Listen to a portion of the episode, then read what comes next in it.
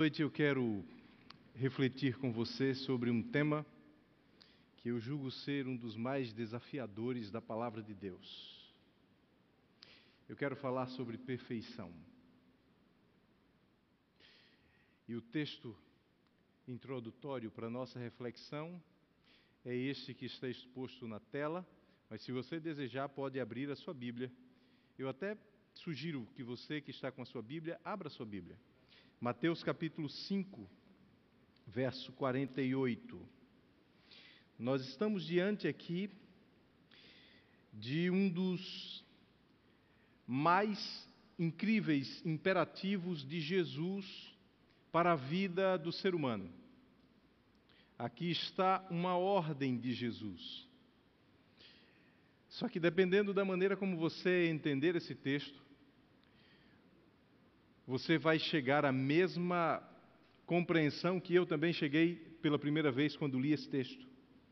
Eu não consegui entendê-lo e logo fiquei um pouco preocupado. Como atender esta expectativa de Jesus?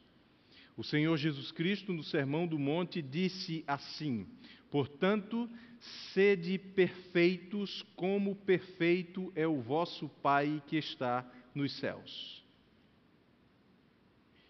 A primeira pergunta que eu quero fazer para você nessa noite é a seguinte: é possível atender essa expectativa de Jesus? É possível atender a expectativa de Jesus de ser perfeito? Eu tive cuidado de, nesta tarde, olhar um pouco mais demoradamente sobre esta expressão no seu original, no grego. A palavra perfeito é a palavra teleios, que significa completo, íntegro, maduro, cheio, sem falta de nada.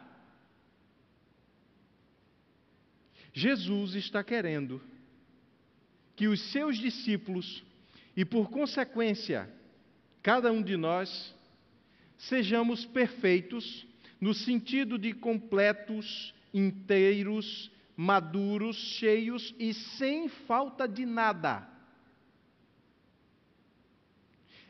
E a situação fica mais difícil ainda, sabe quando? Quando eu analiso com quem Jesus está comparando a minha perfeição. Ele diz: sede perfeitos como o Pai Celestial é perfeito. Essa é a expectativa do Senhor Jesus Cristo. Mas analise comigo, veja comigo um pouco do contexto.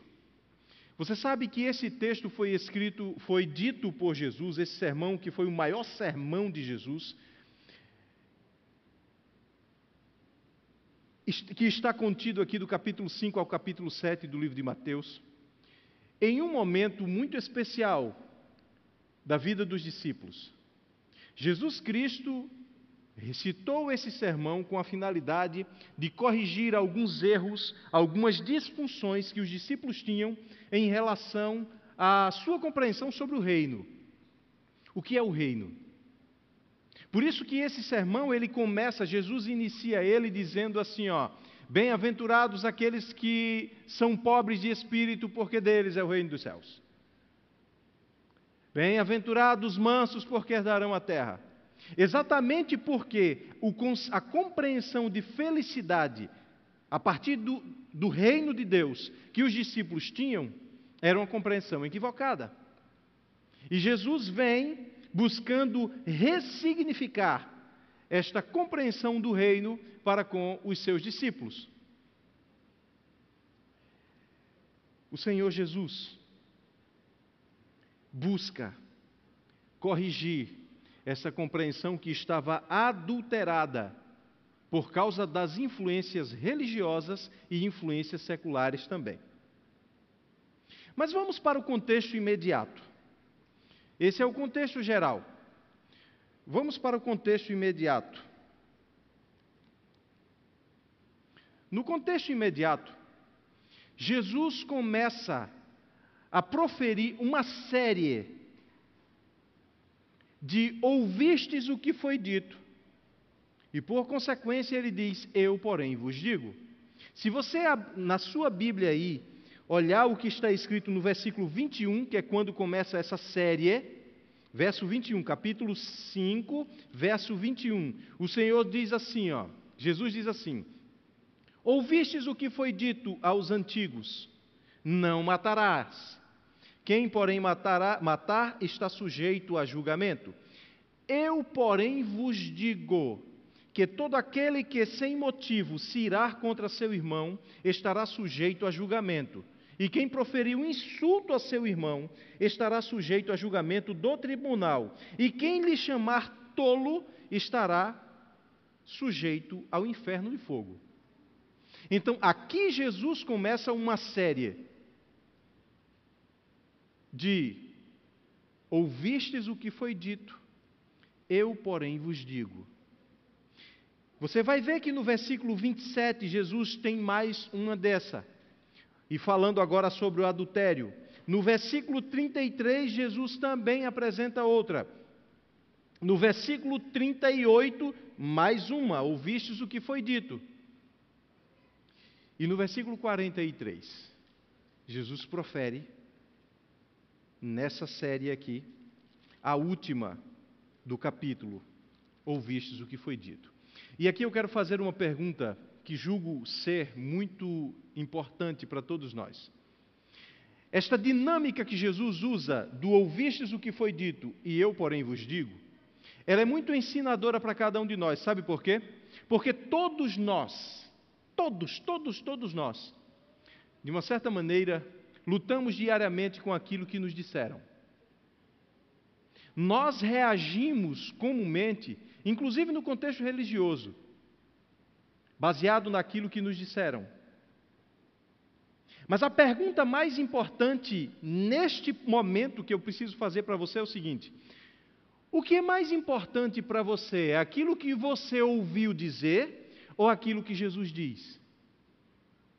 alguns dias atrás eu estava estudando a Bíblia com uma família e nós entramos no assunto da volta de Jesus. E falamos sobre detalhes sobre a volta de Jesus.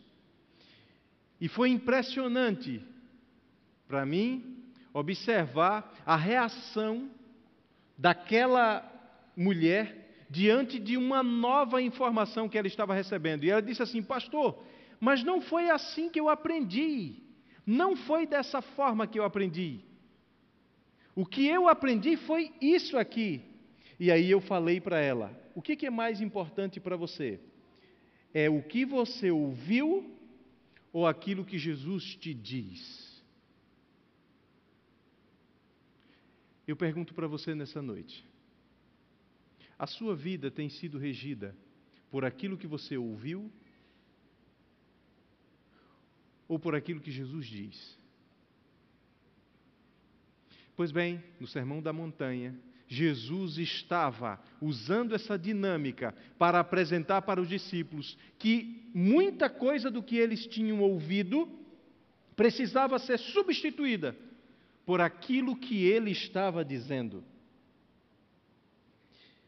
Volte comigo agora no versículo 48 que nós acabamos, é, é, que, em, que introduzimos a nossa reflexão com ele. O texto diz assim: ó, portanto, sede vós perfeitos, como perfeito é o vosso Pai Celestial. Este texto, ele não se inicia, a sua ideia não é iniciada no versículo 48. A ideia deste texto é iniciada no versículo 43. Você pode observar que a maioria das nossas versões diz assim, ó, portanto, há aqui uma conjunção conclusiva. Ela conecta a ideia do texto a algo que está sendo dito anteriormente. Diante dessa compreensão, nossa compreensão sobre o que é perfeição agora pode ser melhorada. Eu espero que esteja me fazendo entender. Jesus está dizendo o seguinte, Adeilton, você eu desejo que você seja perfeito como o Pai Celestial é perfeito. Mas que tipo de perfeição Jesus está falando? Ele está falando de uma perfeição que tem a ver com impecabilidade? Ele está dizendo aqui algo que tem a ver com um estado que eu posso chegar aqui nesta vida, onde eu não mais serei pecador. O contexto vai me ajudar a entender. E o contexto imediato desse texto começa no versículo 43. Vamos ler o verso 43? Diz assim, ó: Ouvistes o que foi dito: Amarás o teu próximo e odiarás o teu inimigo. Veja, este era o pensamento da cultura religiosa que era influenciada pela cultura secular daquele tempo. Certo? Olha o que vocês ouviram. Amem o seu próximo e odeiem o seu inimigo. Aí Jesus diz assim, ó: Eu, porém, vos digo. E aqui entra, nós começamos a entrar na compreensão sobre o que é ser perfeito que Jesus Cristo exige lá no versículo 48. Olha o que é que ele diz: Eu, porém, vos digo: amai os vossos inimigos e orai pelos que vos perseguem. De maneira objetiva, pontual e agora mais clara, você sabe o que é ser perfeito? Ser perfeito é amar. Ser perfeito não é deixar de ser pecador.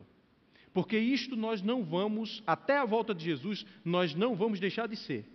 Mas no texto, Jesus explica que aquele que é perfeito é aquele que ama. Só que tem um detalhe: não é qualquer tipo de amor. Aqui Jesus apresenta que a perfeição, ela exige o amor da maneira mais, no nível mais profundo que há, que é o amor aos nossos inimigos.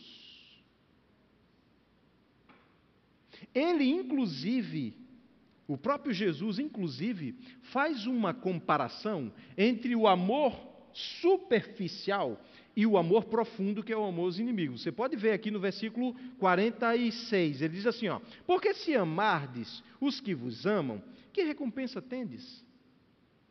Veja, eu amar os meus filhos, eu amar a minha esposa, eu estar disposto a passar noites em claro para atender necessidades das, dos meus familiares, legal, não está nada de errado, tem nada de errado aí. Só que eles são meus. E muitas vezes eu confundo um egoísmo diplomático com amor. Amor é algo diferente de muitos, muitas vezes expresso pelo sentimento que eu tenho para com os meus. Mas eu quero repetir, eu também tenho que amar os meus, e principalmente os meus. Só que Jesus entra aqui numa seara que eu confesso para vocês, aqui está um desafio que eu considero ser um dos maiores da vida cristã. Amar inimigo. Ser perfeito é amar inimigo. Ser perfeito é amar os inimigos. Amar como o Pai Celestial ama. Eu tive cuidado hoje ainda refletindo sobre isso, de ler um comentário que me chamou muita atenção. De todos os livros sagrados, ao Corão, Bíblia Sagrada, Veda e tantos outros livros sagrados que existem nas mais diversas religiões, esta premissa que Jesus estabelece aqui, ela não está em nenhum livro sagrado, com exceção da Bíblia. Nenhum líder religioso, nem Maomé, nem Buda, nem o líder do chitoísmo, ninguém, nenhum líder religioso trouxe entre os seus ensinamentos este ensinamento aqui. Ele é exclusividade da pessoa do Senhor Jesus Cristo. Entende? Tanto exclusividade de Jesus Cristo, como também algo que só pode ser feito com auxílio, tendo Ele, o Senhor Jesus Cristo, na dianteira. Eu quero dizer para você que na minha leitura eu até pensei assim, sabe? Será que não seria melhor Jesus ter dito, para facilitar a nossa vida, será que não seria melhor ele dizer o seguinte: olha, é, meus filhos, não detestem os inimigos de vocês? Seria melhor, seria mais fácil, ajudaria a gente. Só que assim, o não deteste é, uma, é um imperativo que requer muito mais passividade do que proatividade. Jesus vai além. Ele diz assim: Olha, eu não quero apenas que você evite os seus inimigos. Eu não quero apenas que você evite atritos com seus inimigos. Não. Eu quero que você ame os seus inimigos. É complexo. Isso aqui não é para principiante, não, viu? Isso aqui não é para quem está querendo uma, uma experiência religiosa bem superficial. Não, não, não, não, não. Isso aqui é prova de fogo. Isso aqui é para quem realmente quer. Isso aqui não é para aqueles que dizem eu quero. Isso aqui é para aqueles que dizem o seguinte: eu quero e quero muito. Mas não apenas eu quero muito, eu quero tudo. Eu quero. Veja como é complexo ser perfeito, como Jesus está colocando. No entanto, é possível. É possível. Ser perfeito dentro dessa perspectiva. É possível. Alguém pode dizer o seguinte, pastor, não é possível. Eu tenho um argumento muito simples para dizer a você que é possível. Se não fosse possível, Jesus não teria pedido. Se ele pediu, é porque é possível. Segundo, nós temos exemplos de que isso é possível. Nós temos exemplos na história de que isso é possível. Nós temos exemplos na Bíblia de que isso é possível. Nós temos exemplos modernos de que isso é possível. Pegou a ideia? E me chama muito a atenção o fato de que quando Jesus diz assim: amem os seus inimigos, os judeus entendiam muito bem quem eram os inimigos. Os inimigos imediatos dos judeus eram os romanos. E quando a gente estuda um pouquinho a história dos hebreus e a relação deles com os romanos, a situação dos judeus era uma situação de humilhação. Os romanos humilhavam os judeus. sobretudo os soldados.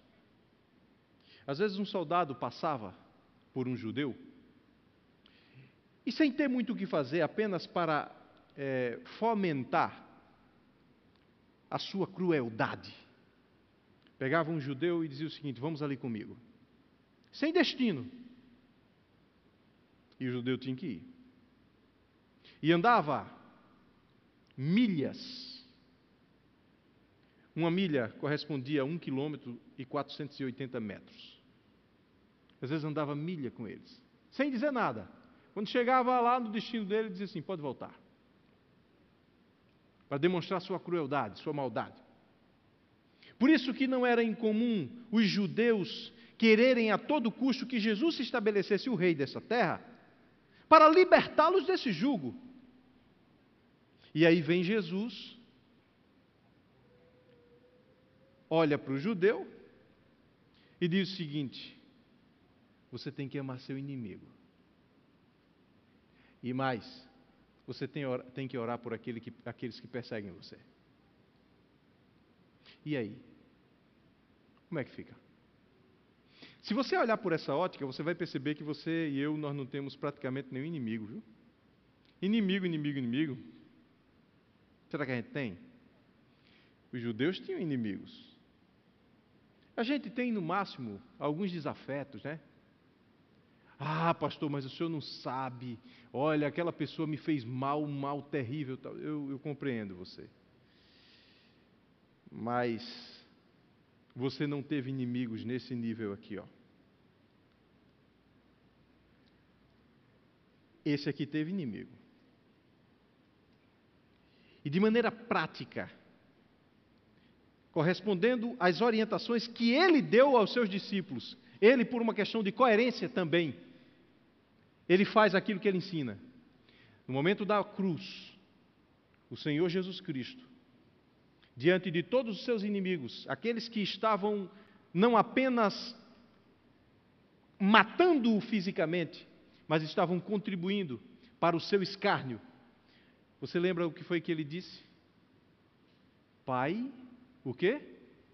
Perdoa-lhes, porque eles não sabem o que fazem. Isto é amar inimigo e orar por aqueles que estavam o perseguindo. Ah, pastor, mas aí é Jesus, né, pastor? Jesus é Jesus. Não, aí não tem um outro exemplo, não? Temos. O que, é que você diz desse camarada aqui? No momento da sua morte, por ser um cristão, e todo cristão é chamado de cristão porque se assemelha a Jesus, ele não apenas pensa como Jesus, ele também age como Jesus, ele fala como Jesus. Esteve no momento da sua morte. Nas últimas pedradas que estava recebendo, ele levanta sua voz ao céu e diz assim: Senhor, não lhes imputes esse pecado. Literalmente aqui alguém já tomou uma pedrada? Literalmente. Alguém já tomou uma pedrada? Alguém já tomou duas pedradas? Três. E alguém já morreu por causa dessas pedradas? Na primeira pedrada, você que já tomou, já tomou uma pedrada, qual foi sua reação? Hã? Você lembrou de orar a Deus pedindo a Deus que perdoasse e não imputasse nenhum pecado a esse miserável que estava apedrejando você? Pois bem, pois Estevão chegou a esse ponto eu posso dizer para você que a atitude de Estevão foi uma atitude de ser perfeito. Estevão, quando morreu, ele não morreu impecável, mas Estevão morreu perfeito sob a ótica desse texto. Porque aquele que ama e que ama no nível de amar os inimigos, este para Deus é perfeito. Quer ver outro exemplo? Esse daqui. A história da igreja é muito interessante. E ali por volta do ano 120 depois de Cristo. O bispo da cidade de Esmirna, juntamente com todos os cristãos, cristãos estavam sendo perseguidos. E a perseguição era perseguição para a prisão, e se eles não abrissem mão da fé deles, eles iriam morrer. Os soldados romanos chegaram à casa de Policarpo. E ele estava em casa, ele não estava escondido. E ele percebeu que os soldados estavam chegando e ele falou com a esposa dele: Querida, os soldados estão chegando aí para me buscar. Eles vão me levar, vão perguntar a mim se eu rejeito a a minha fé, eu não vou rejeitar a fé, não rejeitarei a fé, e eles vão me levar e vão me matar. A esposa ficou nervosa, obviamente, mas ele sereno, sereno, sereno, sereno. Muito sereno. E sabe o que, que acontece? Aqui, os soldados chegam, ele percebe que os soldados estão exaustos, cansados, ele diz assim: tenham calma, vocês vão me levar, mas fiquem tranquilos. Aliás, vocês estão com fome? Os soldados ficaram impressionados. Um deles disse: Eu estou com fome. Ele disse: Se vocês desejarem, minha esposa prepara comida para vocês. Podem ficar tranquilos, eu vou ficar aqui, eu não vou fugir. E os soldados ficaram impactados com aquela reação dele. Enquanto os soldados estavam comendo, na casa dele, ele ali estava orando pelos soldados que tinham vindo para prendê-lo e matá-lo. Que nível de perfeição! Que nível! A história você conhece. Pegaram Policarpo e disseram a ele: ou você nega Jesus, ou você morre. E ele disse: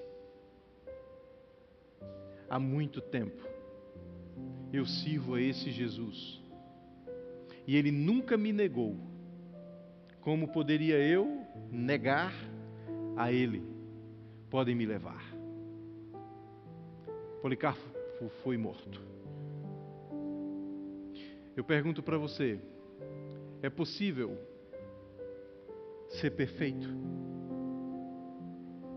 Amando os inimigos? Amando os que nos perseguem? Eu quero dizer para você que nós temos exemplos disso. Talvez aqui nessa noite eu tenha exemplos também. Talvez se eu abrisse aqui o espaço para alguém contar o seu testemunho, contaria uma história como essa. Porque Deus tem os seus perfeitos também. Aqueles que amam no nível mais profundo. Esse homem que vocês estão vendo aqui, esse homem entendeu que era perfeição. Esse homem é falecido, meu pai. Ele faleceu no dia 31 de dezembro de 2015 e foi sepultado no dia 1 de janeiro de 2016. Essa data eu nunca vou esquecer, obviamente, não apenas porque é a morte do meu pai, mas porque foi o, a virada de ano que nós passamos, eu e minha família, pelando o corpo do meu pai. Mas a história desse homem é uma história interessante. Esse homem, durante boa parte da sua juventude e também da fase adulta, não queria conversa com cristão, não queria conta. Só que um dia minha mãe conheceu o Evangelho, e os meus dois irmãos mais velhos também conheceram o Evangelho, e os três decidiram ser batizados. Mas tudo isso escondido e o meu pai era viciado em bebida alcoólica, em jogos de azar, em cigarro, tinha uma vida, era, era um prostituto. E minha mãe decide por Jesus, se batiza, meus dois irmãos também, e ela guardava em um lugar no guarda-roupas as Bíblias de, dela e deles. Só que um dia meu pai chegou bêbado em casa por alguma razão, abriu o guarda-roupa e encontrou as Bíblias. Sabe o que, é que ele fez? Levou as Bíblias para a porta de casa e fez uma fogueira e queimou as Bíblias. Meu pai era um perseguidor ferrenho. Graças a Deus nunca bateu na minha mãe, mas tudo mais, todo tipo de violência, meu pai cometia contra minha mãe. Só que um dia, Deus permitiu que ele fosse acometido de uma hérnia de disco terrível. E ele foi ao hospital, foi para uma cama, não conseguia nem levantar, de tanta dor. E todas as vezes que o meu pai, que a dor apertava, minha mãe vinha com uma Bíblia e lia um texto da Bíblia e a dor dele suavizava. Todas as vezes. Em um certo momento ele estava fora do quarto e ela e a dor apertou. Ela estava fora do quarto, né? A dor apertou e ele gritou: Maria! Ela veio, ele virou o rosto e disse: Lê um pedaço desse livro aí. E minha mãe leu de novo. O resultado disso é que o meu pai morreu, mas morreu em Cristo. Meu pai morreu sem um dedo do pé, sobreviveu a quatro AVCs. O último estado do meu pai foi num leito, numa UTI de um hospital. Eu tive a oportunidade de falar as últimas palavras com meu pai. E eu creio que quando Jesus voltar, eu vou reencontrar meu pai. Mas por que, que eu estou dizendo isso? Porque a minha mãe, mesmo diante de todas essas perseguições, mesmo diante de todas essas ameaças, a minha mãe amou aquele inimigo que ela tinha dentro de casa.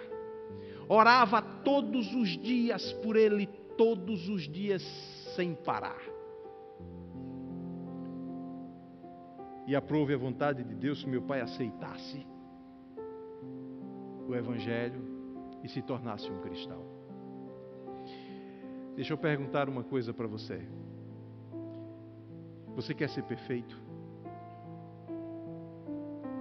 Você quer ser perfeito? Deus deseja tornar você e eu perfeitos. De acordo com esse texto, ser perfeito é buscar amar até os inimigos. Eu sei que nessa noite aqui, muitas pessoas têm colecionado inimigos na vida. Às vezes o inimigo é o próprio marido ou a esposa. Às vezes ao longo da vida o seu inimigo se tornou seu filho, sua filha. Talvez o seu inimigo seja o seu patrão. Talvez o seu inimigo seja o seu funcionário que semana passada colocou você na justiça. Quem é o seu inimigo? Quem é o seu inimigo? Talvez o seu inimigo seja uma pessoa que há 30 anos atrás fez um mal terrível a você e até hoje você não consegue libertar-se dessa pessoa. É o seu inimigo. Só que o Senhor Jesus Cristo está dizendo para você o seguinte: Filho, eu quero que você seja perfeito. E eu quero que você seja perfeito como o Pai Celestial é perfeito. E como é que o Pai Celestial é perfeito? O Pai Celestial é perfeito, amando a mim e a você, que muitas vezes somos inimigos dele. Muitas vezes seres humanos irreconciliáveis com o Pai. Mas mesmo assim ele vai em busca de nós e diz o seguinte: eu, eu quero, eu vou apostar, eu vou investir. O povo de Israel, quando saiu do Egito, aproximadamente 2,5 milhões de pessoas, 2,5 milhões de inimigos de Deus, Deus buscando fazer o melhor por eles, Deus amando-os e eles rejeitando.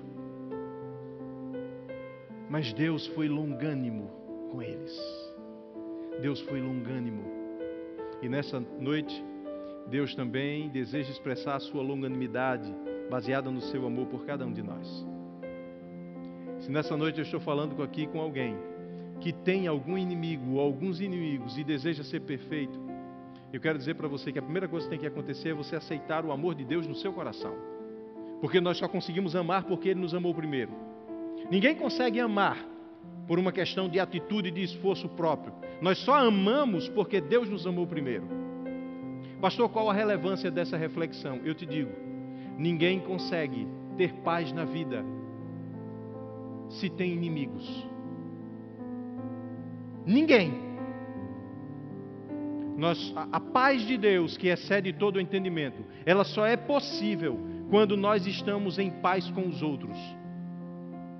Agora é verdade.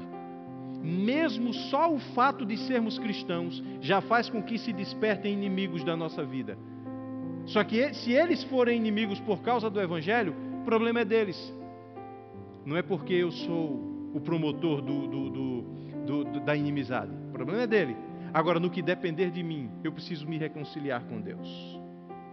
E esse amor, que excede também todo o entendimento, ele está à nossa disposição. Deus deseja que nós sejamos perfeitos. Nós vamos agora ouvir um louvor.